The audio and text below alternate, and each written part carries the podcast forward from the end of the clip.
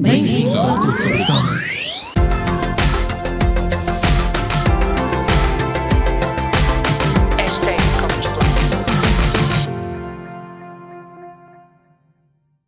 Bem-vindo de volta a mais um e-commerce à quarta, este nosso programa semanal sobre e-commerce, este nosso podcast e videocast semanal sobre e-commerce. Agradeço a si que está desse lado eh, por estar aqui comigo todas as semanas, por querer saber mais sobre e-commerce e querer melhorar a sua loja online. Como sabe, meu nome é Vera Maia, sou especialista em e-commerce há mais de 13 anos neste momento e estou aqui para partilhar tudo o que eu sei sobre o negócio de e-commerce e também aprender convosco, com as vossas dúvidas, com as vossas questões e tentar, acima de tudo, cumprir um bocadinho que é o meu propósito de vida, que é ajudar todos os empreendedores de e-commerce a alcançarem os seus objetivos. Esta semana, no e-commerce à quarta, vou-lhe trazer as questões que normalmente mais me colocam no Instagram. Muitas vezes abro caixa de perguntas e recebo várias questões de quem está desse lado e quem tem dúvidas que se calhar às vezes não as coloca tão facilmente, tem alguns receios, tem algumas dificuldades em estar a deixar um comentário, até enviar um e-mail e se calhar às vezes a caixinha de perguntas ajuda, por isso a próxima vez que vir uma caixa de perguntas minha ou da TSE, faça favor de colocar lá as suas questões porque eu respondo sempre a tudo e tento ajudar toda a gente realmente a terem o melhor negócio possível. Então, vamos lá começar por as questões que me costumam colocar mais frequentemente. Eu tento sempre responder em vídeo, uh, diretamente no Instagram, mas às vezes há questões que se calhar uh, poderiam ter uma resposta um pouco mais longa, mas por causa dos tempos que nós temos, tanto uh, dependendo do formato, não interessa qualquer um dos formatos que usamos, a verdade é que às vezes o que acontece é que um, o tempo não chega para respondermos a tudo, então hoje vou-me dedicar a responder de uma forma mais profunda a cada uma das questões que uh, me colocam, ou as mais frequentes, as que me colocam mais frequentemente, está bem? Que acho que é mais fácil. Vamos começar por será que eu devo ou não criar uma loja online? Será que numa fase inicial em que o meu projeto está a começar, estou a começar a compreender a minha audiência, o meu cliente, será que eu devo já investir numa loja online? A minha opinião é que sim deve sempre investir numa loja online, até desde o início. Isto porque, uh, à medida que vai conhecendo melhor o seu cliente, que vai melhorando a sua oferta, que vai encontrando aqui novas formas de chegar ao seu cliente, vai tendo sempre a loja ali disponível para que o cliente o contacte e possa efetuar as suas compras de forma autónoma. Claro que as contas nas redes sociais ou uma estratégia de e-mail pode ser uma fase interessante de teste, pode ajudar muito na fase de teste, na fase de encontrar o seu potencial cliente, de comunicar com ele pela primeira vez, de testar o que é que funciona melhor, mas a partir do momento que já tem uma oferta criada, e mesmo para testar essa oferta, na minha opinião, deve ter a sua própria loja online. Na sua própria loja online vai poder ter lá os seus produtos à venda, vai poder gerir de forma automática estas vendas, porque o cliente uh, coloca a sua encomenda, faz o seu pagamento e depois tem a encomenda pronta para, para você fazer o processo de, de expedição. Por outro lado, também protege melhor o nosso cliente, o nosso consumidor, porque quando compra numa loja online terá a aceitar os termos e condições legais para efetuar aquela compra. E isso, tanto em termos de proteção do cliente como em proteção do vendedor, são essenciais. As questões legais são essenciais de serem cumpridas numa loja online.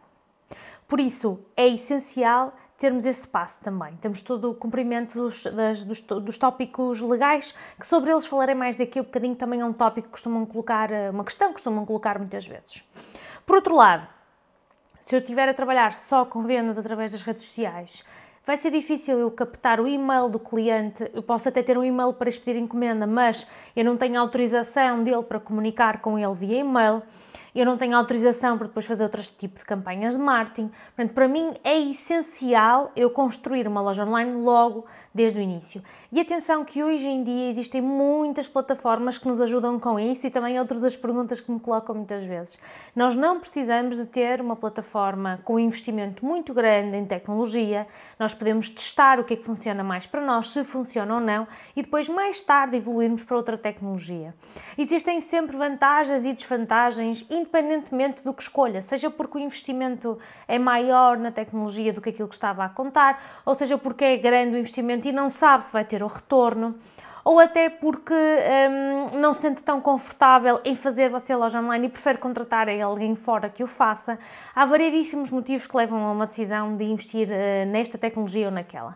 Mas o mais importante é que o faça e que logo à partida, mal comece o seu, as suas vendas, pode não ser na primeira ou na segunda semana, mas mal inicie o seu processo de vendas online, tenham uma loja online onde os clientes vão efetuar as compras e vão ser autónomos nessa compra. Alinhada ainda com esta questão de devo ter uma loja online, não devo ter uma loja online, surge a questão que tecnologia usar na minha loja online. Também já mencionei ainda agora isso. Então, como eu disse, há muitas tecnologias diferentes. Há o Shopify, há o WordPress, há o PrestaShop. Um, depois há outras coisas mais avançadas, por assim dizer, com Salesforce, com Hybris da SAP. Temos também empresas em Portugal que têm as suas próprias plataformas, como é o caso da Redicom, ou temos também uma plataforma muito usada em Espanha, que é Magento. Existem múltiplas opções no mercado. Avalie se não todas, grande parte delas, porque muitas vezes não sabe o que é que está, uh, não sabe qual é a decisão que está a tomar, porque provavelmente pode estar a tomar uma decisão baseada em preço, em investimento inicial, em vez de tomar uma decisão baseada naquilo que o seu negócio precisa efetivamente. Imagine que quer escalar a nível internacional o seu negócio. Será que a plataforma que está a ponderar ter tem as línguas e as moedas que você uh, precisa de ter? Será que integra com aquele parceiro de transportes ou com aquele parceiro de pagamentos? Então avalie tudo isso antes de tomar a decisão sobre a plataforma e não avalie apenas porque o seu parceiro, com o qual já trabalha há muito tempo, parceiro tecnológico, com o qual tem uma relação se calhar até de longa data, lhe indica que esse é o melhor caminho, mas tome a decisão com base naquilo que seja o seu caderno de encargos.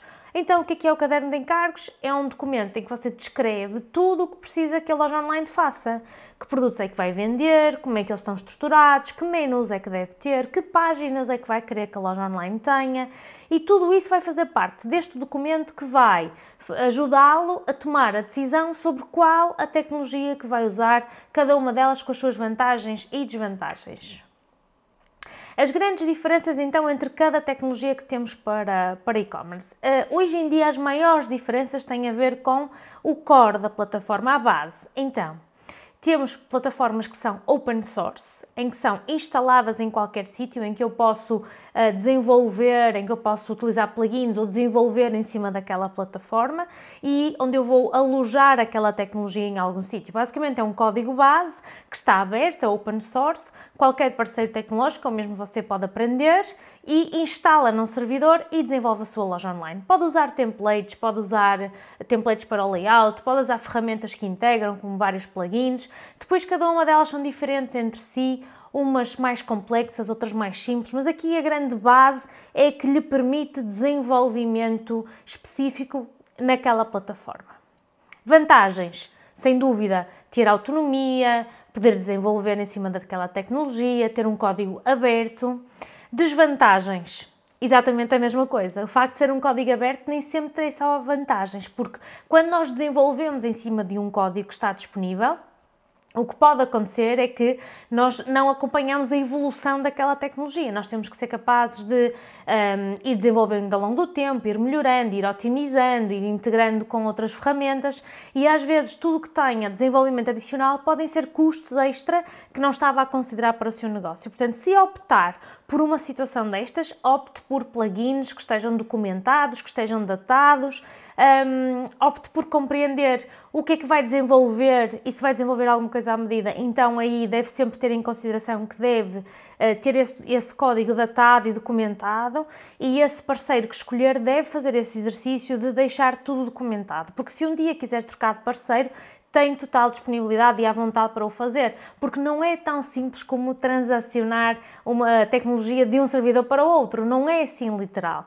Precisa efetivamente de tempo, de dedicação e vai precisar que uh, toda essa informação esteja documentada para que o parceiro possa, outro parceiro possa dar continuidade ao projeto ou até internamente contrata outro um, programador ou dois ou três e, portanto, vai precisar de toda essa documentação para dar continuidade ao, ao projeto. Muito importante saber isto, está bem? Acima de tudo, é compreender que existe esta opção de total desenvolvimento, total. Uh, não se desenvolve linha do zero de código, porque já existe a base, e vamos desenvolver em cima da base.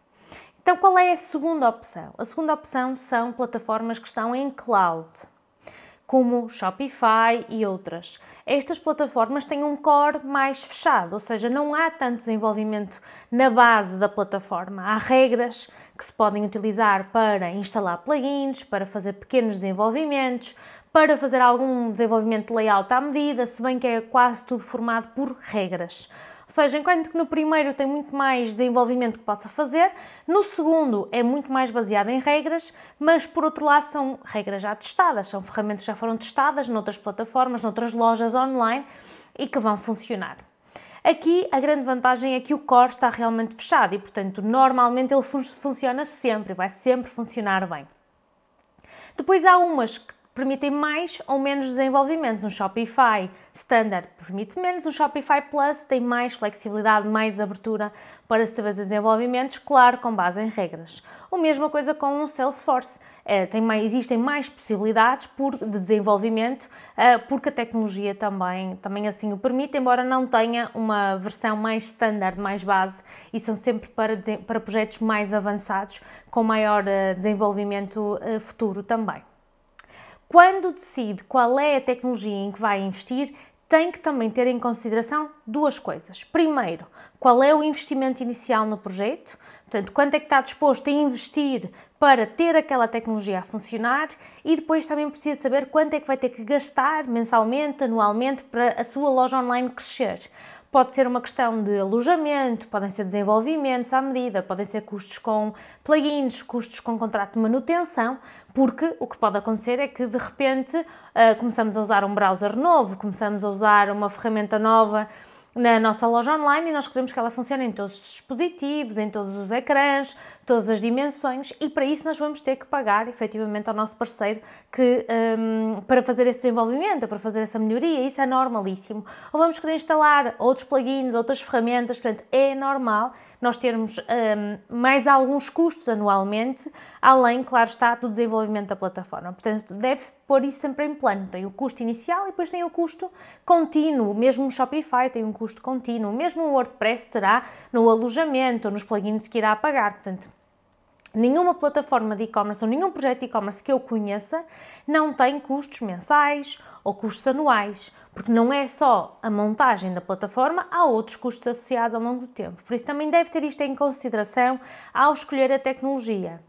Também ponderar se a tecnologia então lhe permite gerir conteúdos, gerir imagens, textos, banners, colocar produtos, retirar produtos, que tipo de campanhas consegue fazer, se consegue fazer campanhas de saldos, de promoções, de oferta de portes, de hum, paga um, leva dois, de descontos em quantidade. Ou seja, compra 2 tem um desconto, compra 3 tem outro, compra 4 tem outro. Este tipo de ações eh, de campanhas promocionais são muito, muito importantes para a dinamismo e a parte mais comercial da nossa loja online, que se deve manter. Não é por ser uma loja que não deve ter o dinamismo comercial que tem uma loja física e deve ter um calendário também comercial de, de, de ações e atividades comerciais. Tem que garantir então que a tecnologia que escolhe acompanha esta sua estratégia comercial e que vai poder implementar toda a tipologia de campanhas que pretende na sua loja online. E às vezes nós decidimos uma tecnologia porque confiamos em alguém que nos vendeu aquele projeto, ou porque ouvimos falar que aquilo era bom, ou porque queremos gastar menos numa fase inicial e depois cometemos o erro de não um, escolher de acordo com as nossas necessidades. A mesma coisa com as línguas, as moedas, os métodos de pagamento, os transportes e, claro está, o produto e a forma como nós vendemos o produto. Porque há lojas que vão ser melhores para venda a consumidor final e há tecnologia que é melhor para venda um, B2B, portanto, venda a revendedor. Nós precisamos ter esta noção. Quando, por exemplo, nós vendemos calçado, roupa ou acessórios em B2B, nós vamos vender provavelmente em grelhas completas. Uh, imaginem, um XS, 2S, 4Ms, 2Ls, e nós queremos vender em grelha e nem sempre as plataformas disponibilizam isto desta forma, porque estão muito preparadas para consumidor final e estão menos preparadas para a nossa venda em B2B. Ou então imaginem que eu vendo detergentes. Quando eu vendo a consumidor final, eu vendo um garrafão daquele detergente ou vendo uma unidade. Quando eu vendo a revendedores ou até, eh, se for uma questão de empresas que vão fazem trabalho de limpeza, por exemplo, vou vender em maiores quantidades, seja para revender, seja para utilização na empresa. Portanto, devo ter isto muito em consideração no momento em que eu defino qual é a tecnologia que vou ter na loja online. Outra pergunta que também em relação à tecnologia colocam muitas vezes é: mas eu posso ter B2B e B2C na mesma plataforma? Nada vos impede, é possível, claro está. A questão é que muitas vezes a tecnologia não está preparada para vender destas formas, de formas diferentes. Vender a um cliente de uma forma, vender a outro cliente de outra, obrigar regras dentro da própria gestão da plataforma. Eu poder, por exemplo, ter uma conta de cliente e um extrato de cliente no B2B, que se calhar no B2C até tenho lá as, contas, as compras uh, efetuadas, mas não tenho uma conta corrente, porque o cliente não tem, não tem uh, compra a crédito, não tem compra uh, pós-pagamento. Portanto, as regras são diferentes para B2B e para B2C e é normal e é natural que vocês vão optar por duas plataformas em separado ou por duas gestões, gestão ou gestões em separado. É normal que, que definam dessa forma e se uh, estão numa fase em que não sabem se vão investir em B2B e em B2C em simultâneo, então decidam aquilo que faz mais sentido para vocês. Onde é que existe mais potencial? É vender em B2B e é aqui que eu consigo ter as minhas primeiras vendas ou é vender a consumidor final e é ali que eu vou começar o meu processo de venda online? Tudo está em aberto normalmente, existem várias possibilidades.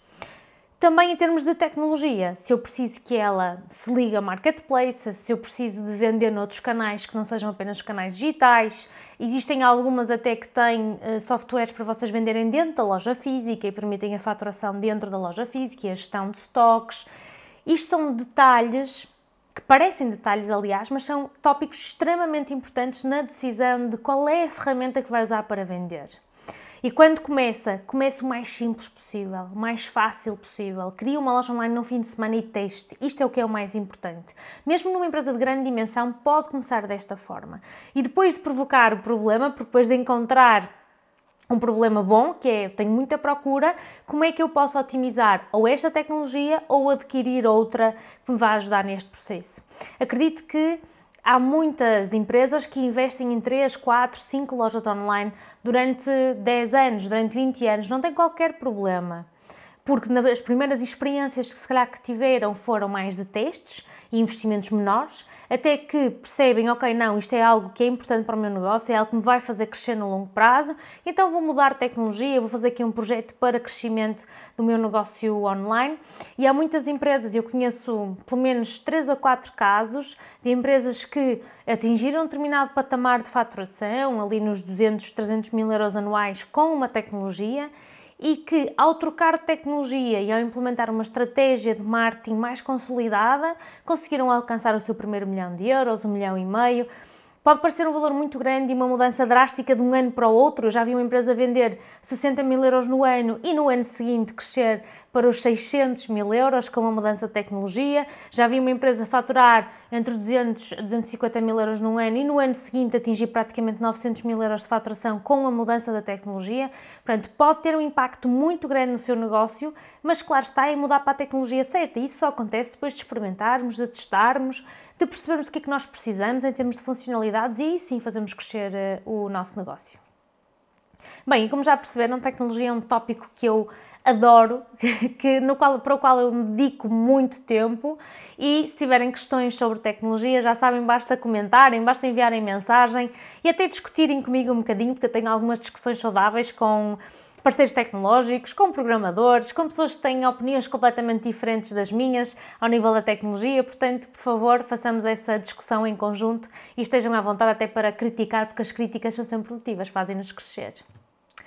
Então, mais dúvidas que me colocam? Questões legais. Ok? Coisas aqui importantes e já falamos sobre a legislação no passado, temos um curso só de legislação no nosso acelerador de e-commerce.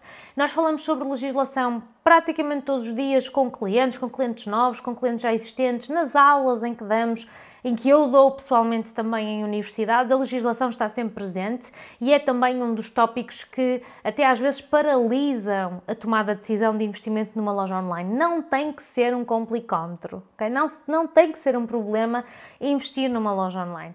Tem é que ser fácil de perceber que existem algumas regras a cumprir. Isso é normal, como em qualquer outro negócio. Portanto, quando vai vender online, deve abrir a sua atividade ou abrir empresa e um contabilista poderá ajudá-lo mais nesse sentido. Eu acho que é preferível contactar os profissionais certos, um contabilista e um advogado fazem sempre sentido nos nossos negócios e até fazer alguma validação de algumas coisas com eles diretamente e também a legislação muda com muita frequência, então é muito importante contactar os profissionais certos. Mas deve então abrir a sua atividade ou abrir a sua empresa depois deve uh, registar a sua empresa no livro de reclamações online e tem que existir um link para o livro de reclamações online. Isso é das coisas mais importantes. Deve estar no rodapé da sua loja online.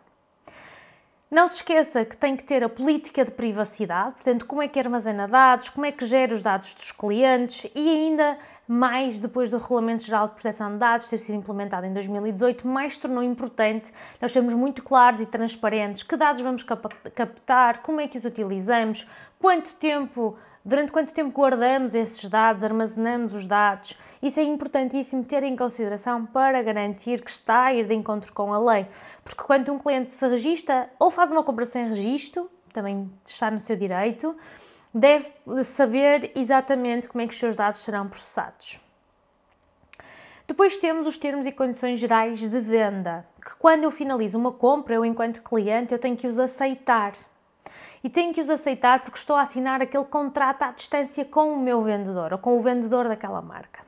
Portanto, se eu estou à distância a aceitar aquele contrato, estabelecer aqui uma, uma troca comercial com base num contrato de compra à distância, eu tenho que aceitar aquelas condições. Naquelas condições, entre muitas outras coisas, tem que estar presente o tempo que o cliente tem para devolver uma encomenda. Legalmente, o cliente tem 14 dias, comercialmente, nós podemos dar mais tempo, podemos dizer que temos 30 dias, damos 60, 90, 100, o que quiserem ok? Comercialmente tem que dar, desculpem, um, legalmente tem que dar 14 dias, comercialmente podem dar o tempo que acharem melhor, desde que seja acima dos 14 dias. Isto é obrigatório estar presente nos termos e condições gerais de venda, porque se não estiver, o cliente pode assinar uma reclamação e abrir um litígio, inclusivamente contra a marca, e em vez de 14 dias passa a ter 12 meses para poder efetuar uma devolução. Por isso é que é tão importante cumprir com todos estes tópicos legais além dos termos e condições gerais de venda, da política de privacidade, do livro de reclamações, dos centros de resolução alternativa de litígios de consumo, tudo isto está nos nossos conteúdos, no nosso curso sobre legislação. Existe mais um tópico extremamente importante que tem a ver com promoções, saldos e liquidações. Então, este é o tema que mais uh, leva a notificações por parte da ASAI, porque a ASAI é que é a entidade que fiscaliza as lojas online. É muito importante ter em consideração que quando está a comunicar promoções, tem que comunicar a data de início e data de fim da promoção, o preço anterior, o preço, o preço anterior riscado, o preço novo e a percentagem de desconto. Isto é importantíssimo. E se estamos a falar em saldos, também tem que comunicar exatamente a mesma coisa, preço anterior, preço novo, percentagem de desconto, tempo de duração da campanha, mas ainda tem que comunicar à ASAI os saldos.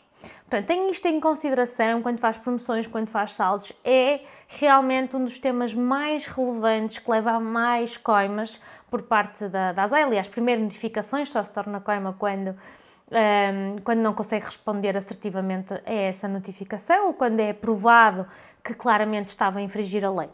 Por isso é muito importante saber isto para cumprir sempre com todos os tópicos legais da sua loja online, que são ainda alguns, ainda, ainda temos as questões dos envios e da documentação que deve acompanhar as encomendas, um, mais algumas outras questões legais na própria loja online, informação que tem que existir dentro da loja online, formulários de contacto, etc. Mas como eu disse, isso também está tudo descrito no nosso curso sobre legislação e também podem encontrar no nosso blog checklist sobre legislação ou dúvidas que tenha que queira esclarecer também, já sabem, enviem-nos mensagens, se nós conseguirmos responder, uh, iremos, iremos fazê-lo. Depois daqui das questões legais e de toda a questão de usabilidade da loja, de experiência de loja, de ehm, até que tecnologia que eu vou utilizar, Outra das perguntas que surge muitas vezes é então qual é que é a ferramenta de marketing que eu devo utilizar? Qual é a estratégia de marketing que eu devo utilizar para alcançar melhores resultados na minha loja online? Aqui eu não tenho uma bola de cristal e acho que ninguém tem. Quando vos dizem uh, faz isto, mais isto, mais isto, que o resultado vai ser X, Acho que é muito difícil nos podermos comprometer com isso. Acho que já podemos sim indicar alguns passos que levam a que uma marca ou outra tenham mais sucesso. E um, a origem deste sucesso não é apenas do investimento que fazemos em marketing digital ou dos canais que utilizamos, mas a origem deste sucesso também vem de, do produto que vendemos, do nicho de mercado em que nos inserimos, da comunidade que nós construímos online, vem muito cá atrás. Claro que isto faz parte do marketing, mas muitas vezes não é visto como estratégia de marketing, mas sim como estratégia da marca e do produto e do negócio em si. Portanto, para eu poder fazer crescer um negócio online, eu preciso muitas vezes de margem, que é este o tópico número um. Então, quando eu escolho o produto para vender, quando eu vou colocar o meu produto lá fora, eu tenho que perceber se eu tenho margem para investir nele online. Se eu tenho margem para investir em publicidade, em conteúdos, se eu tenho margem para ter pessoas que possam fazer as campanhas ou tenho que ser eu a fazê-las. Portanto, como é que eu consigo fazer crescer este negócio se eu não tiver algum investimento por trás? Se eu não tenho margem no meu produto ou então se eu não tenho investimento por trás? Estas são as grandes dificuldades para escalar um negócio. E, um, além disso, também compreender qual é que é a frequência de compra do meu produto. Porque eu posso comunicar com o meu cliente de forma mais intensa, posso comunicar com menos frequência, tudo dependendo da frequência média de compra que ele, que ele, que ele faz. Se ele vai comprar um relógio, se calhar vai ser mais difícil ele me comprar um relógio nos três meses seguintes. Mas se ele me comprar uns brincos, se calhar vai ser mais fácil ele voltar a comprar outros brincos durante os meses seguintes. E tudo isto deve ser considerado na minha estratégia de marketing. Não é só uma questão do canal A ou canal B, mas também. Uh, que produto é que eu estou a vender, para quem é que eu estou a tra trazer este, este produto, quem é o meu cliente-alvo, qual é a frequência que ele vai comprar, para quem é que ele vai comprar, é para si ou é para outro. E depois sim, aí podemos discutir uh, potenciais canais. Todos sabemos que hoje em dia o Instagram é muito utilizado. Eu comecei este podcast a falar nas perguntas que me colocam no Instagram, na caixinha de perguntas, portanto, claramente é um canal extremamente utilizado e temos muitos outros. Temos os TikToks, temos os Googles, temos o email marketing, SMS marketing. Hoje nós temos tantas opções à nossa volta que o melhor é mesmo testarmos aquilo que faz mais sentido para a nossa audiência. Podemos perguntar ao nosso potencial cliente como é que tu gostarias de receber mais informação da minha parte. Queres receber mais e-mails? Queres receber mais mensagens nas redes sociais ou mais conteúdo nas redes sociais? Queres uh, poder ver mais blog posts?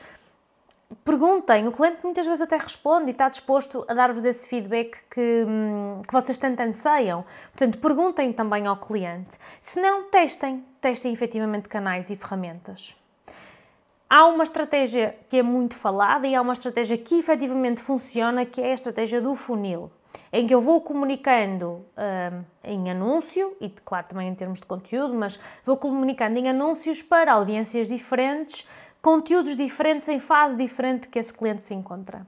Se eu estou numa fase de descoberta, eu ainda não conheço aquela marca, mas tenho algum interesse em particular por produtos de sustentabilidade ou tenho algum interesse em particular por e-commerce, eu começo a ser impactado por conteúdos à volta deste assunto.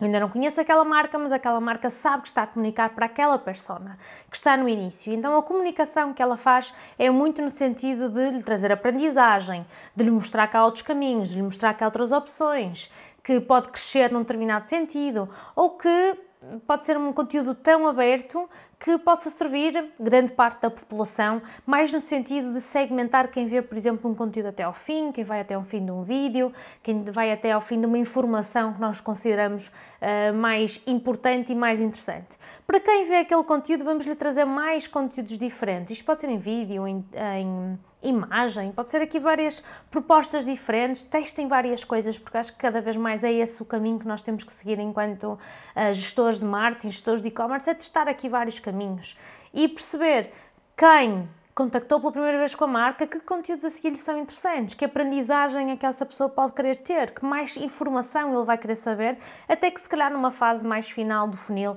lhes vamos entregar carroceiros de produtos, lhe vamos entregar reviews de outras pessoas, coisas mais específicas sobre o nosso produto. E o funil existe em todos os canais. Quando vamos ao Google, temos um funil mais aberto quem procura por roupa de mulher, depois um bocadinho mais fechado quem procura calças de ganga, um bocadinho mais fechado quem procura um determinado um, fit daquela marca e depois quem procura a marca em particular. Portanto, temos aqui um funil também estruturado uh, em Google ou noutros canais.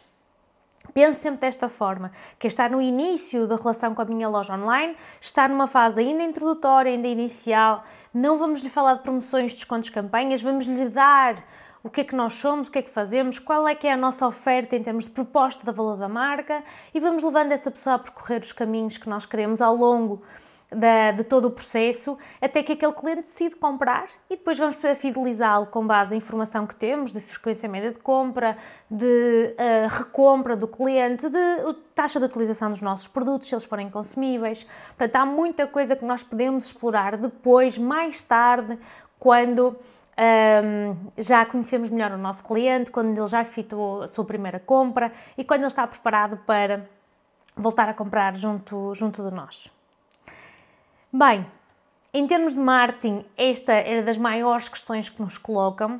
Depois, claro, também perguntam uh, qual é que é o investimento, e aí o investimento, vamos novamente à margem, vamos novamente perceber qual é a margem que eu tenho disponível para investir no meu negócio, se o meu negócio liberta ou não margem para o fazermos e até onde é que nós podemos investir, porque claro está, se nós tivermos uma capacidade financeira superior, nós podemos investir mais em mais canais, em chegar a mais pessoas e levar a nossa mensagem mais longe. Se nós temos menos capacidade financeira, vamos tentar testar canais com menos custos, vamos tentar testar investimentos menores e perceber quais são os canais que funcionam melhor para a nossa marca e para o nosso negócio online, tanto a nível nacional como a nível internacional, porque claro está, o nosso custo de marketing a nível internacional normalmente é superior ao investimento que fazemos no território nacional.